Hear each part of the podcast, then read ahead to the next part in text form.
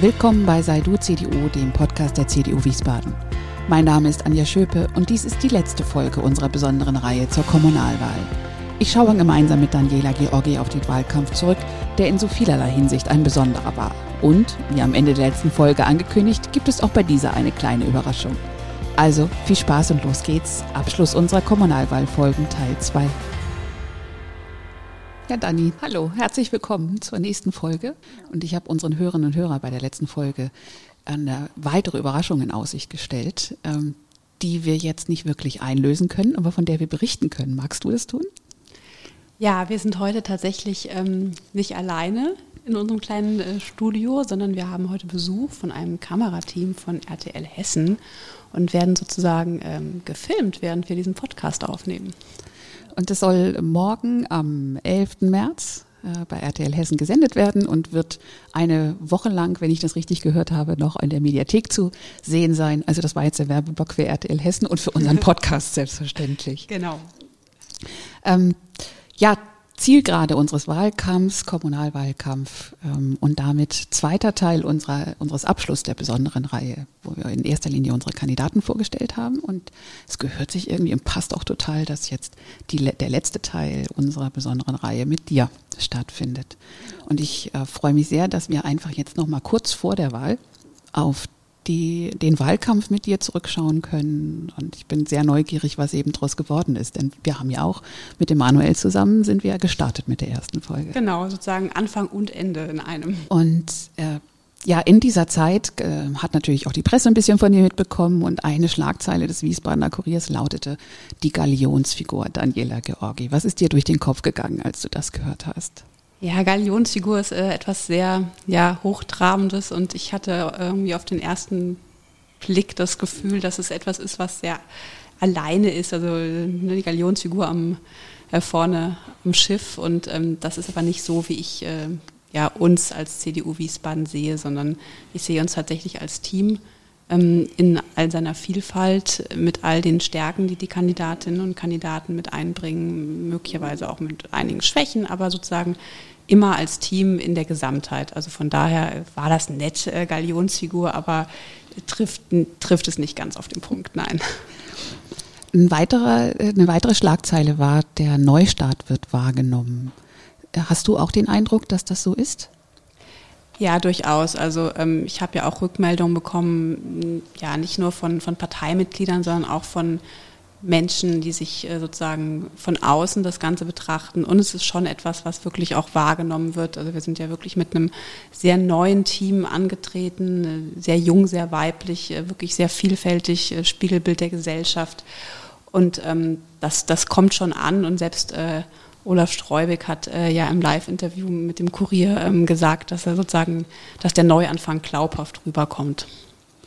Und das finde ich ist eins der besten Rückmeldungen oder eine der besten Rückmeldungen, die man dann auch mit so einem Neustart bekommen kann, finde ich persönlich. Auf jeden Fall, weil das ist ja auch genau das, ähm, worum es uns geht. Also wir sagen ja nicht nur, dass wir Neustart machen wollen, sondern wir leben den ja auch. Und ähm, natürlich freut man sich dann, wenn es auch entsprechend außen so ankommt dieses Interview mit, äh, mit dem Wiesbadener Kurier, das war natürlich für dich auch absolutes Neuland. ja, ja, bist genau. ja das erste Mal in der Rolle deiner Spitzenkandidatin und da ist man noch nicht äh, vorher in den Jahren permanent irgendwie mit so einem Live-Interview sogar noch, das gefilmt wird, dann unterwegs. Wie war das für dich? Ja, ich war natürlich schon aufgeregt. Also es ist ja was anderes, als wenn man hier so einen Podcast macht, wo man im Zweifel tatsächlich auch nochmal was rausschneiden kann, wenn es irgendwie nicht so... Und so eine ganz liebe äh, Anja hat die dann Genau, fragt. genau. Beides war ja da nicht ganz so.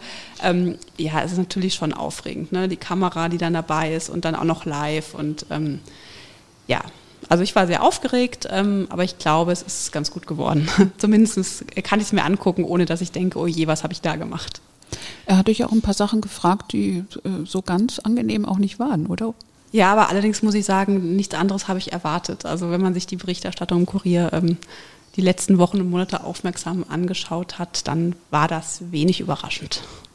Ich hätte persönlich vorher gedacht, als zu Beginn des Wahlkampfs, dass unter Pandemiebedingungen gar nicht so viel an Veranstaltungen möglich sein wird, einfach wegen der Abstandsregelung oder überhaupt wegen des Lockdowns. Als ich jetzt dann ähm, mir mal die Liste angeguckt habe der ganzen Veranstaltungen, die du absolviert hast, ähm, musste ich erkennen, das ist mitnichten der Fall. Also du hast einen ganz schönen Marathon hingelegt, oder? Ja, das äh, hat meine Familie, glaube ich, auch ein bisschen unterschätzt. Ähm, ich meine, der erste Lockdown war ja tatsächlich von so einer gewissen Schockstarre geprägt. Ähm, es musste alles erstmal so ein bisschen sich einfinden mit den Videokonferenzen. Da fand dann mal ab und an eine statt. Aber das Ganze hat ja so rasant Fahrt aufgenommen. Also ich habe teilweise tatsächlich ähm, zwei bis drei Videokonferenzen hintereinander an einem Abend. Ähm, das ist schon, ja, ist schon viel und äh, ist natürlich die Gefahr ist, man muss nicht irgendwo hinfahren, man hat keinen Fahrtweg, man kann das alles vom heimischen Küchentisch aus machen. Aber entsprechend kann man natürlich auch den Terminkalender äh, gut füllen. Mhm. Dann sind es im äh, Endeffekt vielleicht sogar mehr Veranstaltungen geworden, als es unter normalen Bedingungen hätten werden können. Weil da man das fehlt mir ja tatsächlich ähm, ja. der direkte Vergleich, weil ich ja, wie gesagt, noch nicht als Spitzenkandidatin angetreten bin. Es ist halt einfach anders. Also ist was anderes, ob ich an einem Samstag ähm, einfach mal verschiedene Wahlkampfstände besuche und mit den Bürgerinnen und Bürgern vor Ort ins Gespräch komme oder ob ich tatsächlich drei Zielgruppenveranstaltungen hintereinander hatte.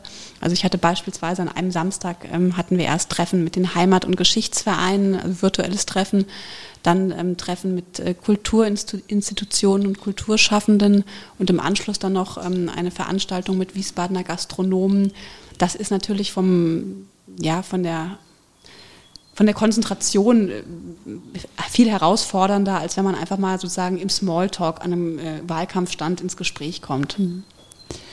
Hast du da den Eindruck gehabt, dass die Corona-Politik auf Landes- und Bundesebene sehr bestimmend und den, den Wahlkampf hier bei uns überlagernd war? Oder gab es schon ein deutliches Interesse an den kommunalpolitischen Themen? Also insgesamt würde ich tatsächlich sagen, dass auch dass natürlich Corona noch immer eine Rolle spielt. Klar, man kann es nie ausklammern.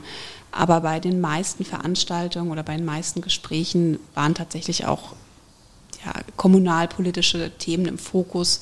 Gerade die Verkehrspolitik hat natürlich die Gemüter erhitzt wie kein anderes Thema oder auch das Thema bezahlbarer Wohnraum, wo man natürlich gemerkt hat, dass die Corona-Politik sozusagen das ist, was alles andere überlagert, ist gerade bei den eben erwähnten Gesprächen mit den Kulturschaffenden und den Gastronomen. Da war natürlich der Fokus schon sehr auf ähm, die Bundes- und Landespolitik, wobei gerade bei den Gastronomen natürlich auch dann immer das Thema Innenstadtbelebung auch eine Rolle spielt und da sind wir dann ja wieder im kommunalpolitischen Bereich. Und ähm, auch wenn die Corona-Politik in erster Linie natürlich durch Bund und Land gesteuert wird, aber die Auswirkungen werden ja unmittelbar auch die Kommune betreffen und in, äh, die Stadt beschäftigen, dann, äh, wenn es darum geht, wieder aufzubauen oder zu unterstützen. Auf jeden Fall, ja. Und hast du den Eindruck gehabt, dass unser Wahlprogramm die Bedürfnisse, die gerade bestehen, insgesamt, ich meine jetzt nicht nur auf Corona bezogen natürlich, treffen, dass wir da was anzubieten haben?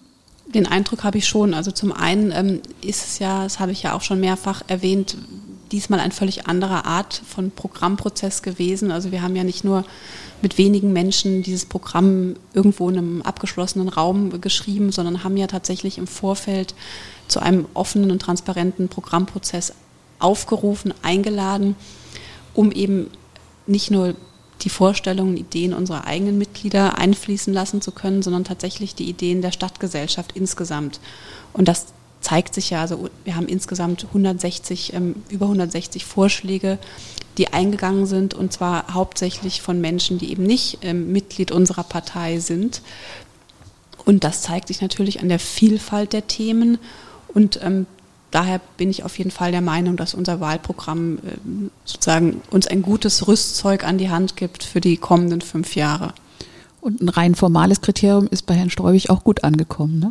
dass es das erste Mal nicht so dick war als einzige Partei. Genau, das war uns tatsächlich auch wichtig, ähm, weil aus eigener Erfahrung kann man ja sagen, kein Mensch liest sich 80 Seiten Parteiprogramm durch, wo bis ins letzte Detail ähm, irgendwas aufgeführt wird, dass das geht an der Realität der Menschen vorbei. Die Leute wollen was Kurzes, was Kompaktes in den Händen haben. Das muss natürlich mehr sein als einfach nur ein Flyer, aber ich glaube, mit unserem insgesamt äh, paar und 30 Seiten starken Wahlprogramm finden wir da genau den richtigen Mittelweg. Wir haben kurze, knackige Thesen, die sich auf die wesentlichen Inhalte fokussieren, aber so, dass es auf jeden Fall ähm, gut und einfach zu lesen ist. Und welchen Eindruck hattest du bei den Veranstaltungen? Ist es trotzdem konkret genug? Weil ähm, komprimiert kann ja auch schnell mal bedeuten, man ähm, tickert so ein, so ein Thema an, aber kann nicht wirklich ins Detail gehen, logischerweise, weil das eine geht mit dem anderen ja nicht klar, da gab es schon ein, die eine oder andere Nachfrage, warum ist das nicht äh, im Detail aufgeführt, warum ähm, spielen die Feuerwehren oder sind die Feuerwehren nicht explizit erwähnt, aber das habe ich auch immer gesagt, das Programm ist ja nicht abschließend, sondern wir haben uns auf wirklich auf Kernthemen oder Kernthesen ähm, beschränkt, was aber nicht heißt, dass wir das, was wir nicht explizit erwähnt haben, nicht auf dem Schirm haben oder nicht ähm, fördern und unterstützen wollen. Mhm.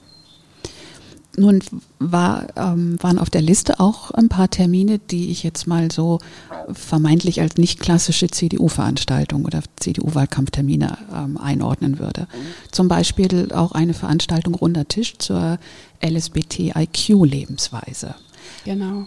Ähm, war das eine bewusste Entscheidung, dass du auch mal diese solche nicht klassischen CDU-Veranstaltungen mit dazu nimmst? Ja, also zum einen, also es war ja sozusagen grundsätzlichen Mix, wie wir an diese Veranstaltung äh, rangegangen sind. Zum einen haben wir natürlich uns überlegt, mit wem würden wir uns gerne unterhalten.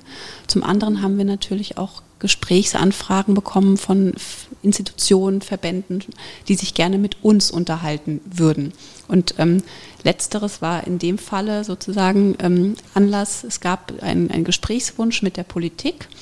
Und wir als CDU haben gesagt, natürlich, auch wenn es nicht unser sozusagen Kernthema ist oder das Thema, für das wir in der Vergangenheit ähm, sehr bekannt waren, äh, ist es natürlich eine Selbstverständlichkeit, sich dann auch ähm, darüber zu unterhalten. Und genau der Punkt kam tatsächlich auch ähm, meiner Ansicht nach sehr gut an. Also ich fand es überraschend, dass da in der Vergangenheit überhaupt kein Austausch zwischen CDU und ähm, diesem runden Tisch stattgefunden hat. Es ist zwar tatsächlich nicht das Kernthema von uns, aber es ist ein Teil der Realität. Und ähm, dem kann man sich nicht verschließen, dem möchte ich mich auch nicht verschließen. Von daher war es für mich eine Selbstverständlichkeit, diesen Gesprächstermin wahrzunehmen und einfach mal in einen Austausch zu treten. Da kann man natürlich unterschiedliche Auffassungen zu gewissen Dingen sein. Aber ich glaube einfach, dass man sich mal zusammen an einen Tisch setzt, ähm, finde ich elementar wichtig.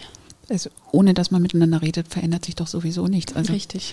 Mich überrascht das und schockiert das ein bisschen, dass du sagst, es gab das vorher überhaupt nicht. Also nicht mal ein Gesprächsangebot. Ja, hat es mich tatsächlich auch, ja. Hm. Aber wir haben ja auch tatsächlich in unserem Wahlprogramm ähm, die Einrichtung eines äh, queeren Zentrums aufgenommen, dass wir das unterstützen und fördern möchten. Das war zum Beispiel auch kein das war ein Vorschlag, der äh, sozusagen von außen an uns herangetragen wurde, der auf unserer Homepage eingetragen wurde. Den haben wir aufgenommen, weil wir das für eine gute Idee hielten. Und ähm, was ich auch bemerkenswert finde, und das zeigt, dass wir als CDU gar nicht so ja, vermeintlich rückständig an manchen Stellen sind, wie das ähm, manchmal ja vielleicht uns vorgeworfen wird, auf unserem digitalen Parteiprogramm, ähm, digitalen Programmparteitag so rum, ähm, wurde es überhaupt nicht diskutiert, dass dieses Thema ähm, in das Programm aufgenommen wird. Anders als andere Themen, da wurde diskutiert, nehmen wir es auf, wie formulieren wir es, aber dass wir dieses queere Zentrum unterstützen, das ähm, wurde einstimmig angenommen. Das finde ich ist ein tolles Signal und darauf können wir auch stolz sein. Du hast immer sehr deutlich gesagt, du machst Politik nicht trotz Familie, sondern mit Familie. Sagst du das am Ende des Wahlkampfs jetzt auch noch und sagt dein Mann das oder stimmt dein Mann auch weiterhin zu? Naja, sagen wir mal nicht, nicht vollumfänglich. Also es ist, es ist schon eine Herausforderung, das muss man ganz klar sagen, das gehört zur Wahrheit dazu. Ähm, es ist schon in den letzten Wochen wirklich ein Mammutprogramm gewesen, auch wenn das vielleicht sozusagen nach außen gar nicht immer so rüberkommt, weil man eben nicht an jedem Wahlkampfstand jedes Wochenende ist. Aber die ganzen Veranstaltungen, die müssen ja auch sozusagen vorbereitet werden. Man muss sich darauf inhaltlich einstellen und dann, dann ist man dann drei, vier Stunden an einem Abend in Terminen. Das ist natürlich schon schwierig mit Familie. Ähm, aber ich glaube trotzdem, dass es möglich ist und ich bin äh, sehr zuversichtlich, dass äh, sozusagen diese ganz krasse Terminfülle nach dem Wahlkampf auch etwas abnimmt. Aber ich glaube schon, was wir uns sozusagen als, ja, als Lehre aus dieser Corona-Pandemie mitnehmen können, ist, dass es durchaus auch künftig Veranstaltungen geben kann, die digital stattfinden, weil das ist zum Beispiel ein Punkt, der es dann schon enorm erleichtert, ähm, politisches Ehrenamt und Familie unter einen Hut zu bringen. Weil es ist natürlich einfacher, wenn ich äh, am Küchentisch ähm, an der Sitzung teilnehme und meine Kinder sind, wissen, dass ich da bin und ich kann mal kurz ähm, rüberrufen und gucken, ist alles okay oder sie können mir noch gute Nacht sagen. Das ist schon ähm, enorme Erleichterung. Klar, es, der persönliche Kontakt fehlt und es gibt auch ganz viele Veranstaltungen, die, die ich auch lieber natürlich in Präsenz gemacht hätte, aber ich glaube, eine Mischung, eine ausgewogene Mischung aus beiden, ähm, das, das sollten wir beibehalten und dann klappt das auch mit der Vereinbarkeit ganz gut. Du warst ja auch nochmal eine besondere Zeit, weil ja auch eine Zeit der Kitaschließung dann dich getroffen hat. Ne? Ja, das äh, werden viele äh, Familien bestätigen können, dass die Zeit alles andere als vergnügungssteuerpflichtig war. Also die Kombination aus geschlossenen Kitas, geschlossenen Schulen äh, und ähm, Homeoffice ist ähm, wahrlich äh, kein Spaß gewesen und hat für, oder ist für viele Familien ja auch teilweise nach wie vor eine enorme Belastung. Also ich bin nur froh, dass meine Kinder noch so klein sind, dass sie nur, sage ich mal, im Kindergarten sind und ich nicht noch parallel äh, Homeschooling machen musste, ja. Was haben deine Kinder eigentlich gesagt, als sie Mama das erste Mal auf dem Plakat gesehen haben? Die haben sich tatsächlich gefreut, beziehungsweise freuen sich immer noch und auch ähm, die Freunde meiner Kinder freuen sich, wenn sie mich sehen. Es gab allerdings einen kurzen Streit, ähm, weil es gibt ein Plakat von mir, da bin ich äh, auf einem Spielplatz zu sehen und im Hintergrund sieht man ganz verschwommen die Mütze meiner Tochter. Und auf dem Großflächenplakat sieht man auch meinen Sohn mit dabei, aber auf dem kleinen eben nur meine Tochter. Und äh, mein Sohn war etwas verärgert, dass er auf dem kleinen Plakat nicht zu sehen ist, sondern nur meine Tochter. Aber er hat dann, äh, hat sich dann so erklärt, dass er in dem Moment einfach so hoch geschaukelt ist, dass er aus dem Bild rausgeschaukelt ist und eigentlich ja doch, doch dann drauf ist. Sehr schön. Und nun ist Endspurt. Heute ist Mittwoch, der 10. März und äh, vier Tage noch bis zur Wahl. Was an Veranstaltungen steht noch an bis zur Wahl? Genau, also gleich im Anschluss an, unserem Podcast habe ich noch ein ähm, virtuelles Neumitgliedertreffen. Das wollten wir den äh, unseren neuen Mitgliedern auch nochmal vor der Kommunalwahl anbieten. Dann direkt im Anschluss haben wir noch eine ähm, schulpolitische Veranstaltung mit unserem hessischen Kultusminister und ähm, Vertretern des Stadtelternbeirates, interessierten Eltern und äh, Mitgliedern. Und morgen habe ich dann noch einen digitalen Stammtisch mit der CDU Biebrich wo wir uns nochmal näher mit dem Thema Rheinrad beschäftigen wollen. Und äh, da im Anschluss äh, gibt es dann nochmal ein Gespräch ähm, zum Thema Bikita mit dem Bürgermeister der Stadt Taunusstein, dem Sandro Zehner. Ja, das war es erstmal ähm, sozusagen für die nächsten zwei Tage. Das reicht, glaube ich, auch. Und hast du schon Pläne für den Sonntag, wie du den Wahl, den, den wirklich den Tag der Wahl verbringst? Äh, ich hoffe tatsächlich, ähm, dass äh, ein Großteil des Tages mir und meiner Familie gehört und äh, ich dann abends irgendwann mit einem ganz kleinen Kreis mich in der Kreisgeschäftsstelle wahrscheinlich zusammensetzen werde und dann werden wir ja abwarten, was der Sonntagabend so bringt. Das ist ja auch etwas Besonderes dieses Mal, dass man so überhaupt kein Gefühl entwickeln kann, wie in welche Richtung es eigentlich geht, oder? Ja, das macht es tatsächlich schwierig. Also bei Landtags- oder Bundestagswahlen hat man die Meinungsumfragen, selbst wenn es da Schwankungen gibt, aber sie vermitteln einem doch einen Trend, mit dem man ganz gut äh, arbeiten kann. Das fehlt halt hier völlig. Und hinzu kommt, dass man auch nicht die Stimmung an der Basis wahrnimmt. Also mhm. dadurch, dass wir eben kaum oder keine Wahlkampfstände haben, bekommt man halt wenig Feedback. Also bei so einer virtuellen Veranstaltung hat man ja auch mal nur mit einem kleinen Kreis zu tun. Der spiegelt einem dann schon was zurück, aber es ist ja eben ein ganz, ganz kleiner Ausschnitt. Und ja, ist, das macht es wirklich schwierig. Mhm. Einen Blick würde ich gerne noch äh, auf die Zeit dann danach werfen. Äh, was, was würdest du sagen, was ist die größte Herausforderung für das neue Team, das dann für die CDU in der Stadtverordnetenversammlung sein wird? Ja, genau das, nämlich dass wir als Team tatsächlich zusammenfinden und uns ähm, mit all den verschiedenen Facetten so aufstellen, dass wir alle Bereiche abdecken, also auch sozusagen uns breit über die Ausschüsse verteilen können dass da alle Neigungen ähm, ausreichend berücksichtigt werden können und dass wir es einfach schaffen, eine so schlagkräftige Truppe aufzustellen, die vor allem eins macht, nämlich an einem Strang zu ziehen. Schließt sich ein bisschen der Kreis unseres Gespräches. Die Schlagzeile Wiesbadener Kurier kommt mir wieder in den Sinn.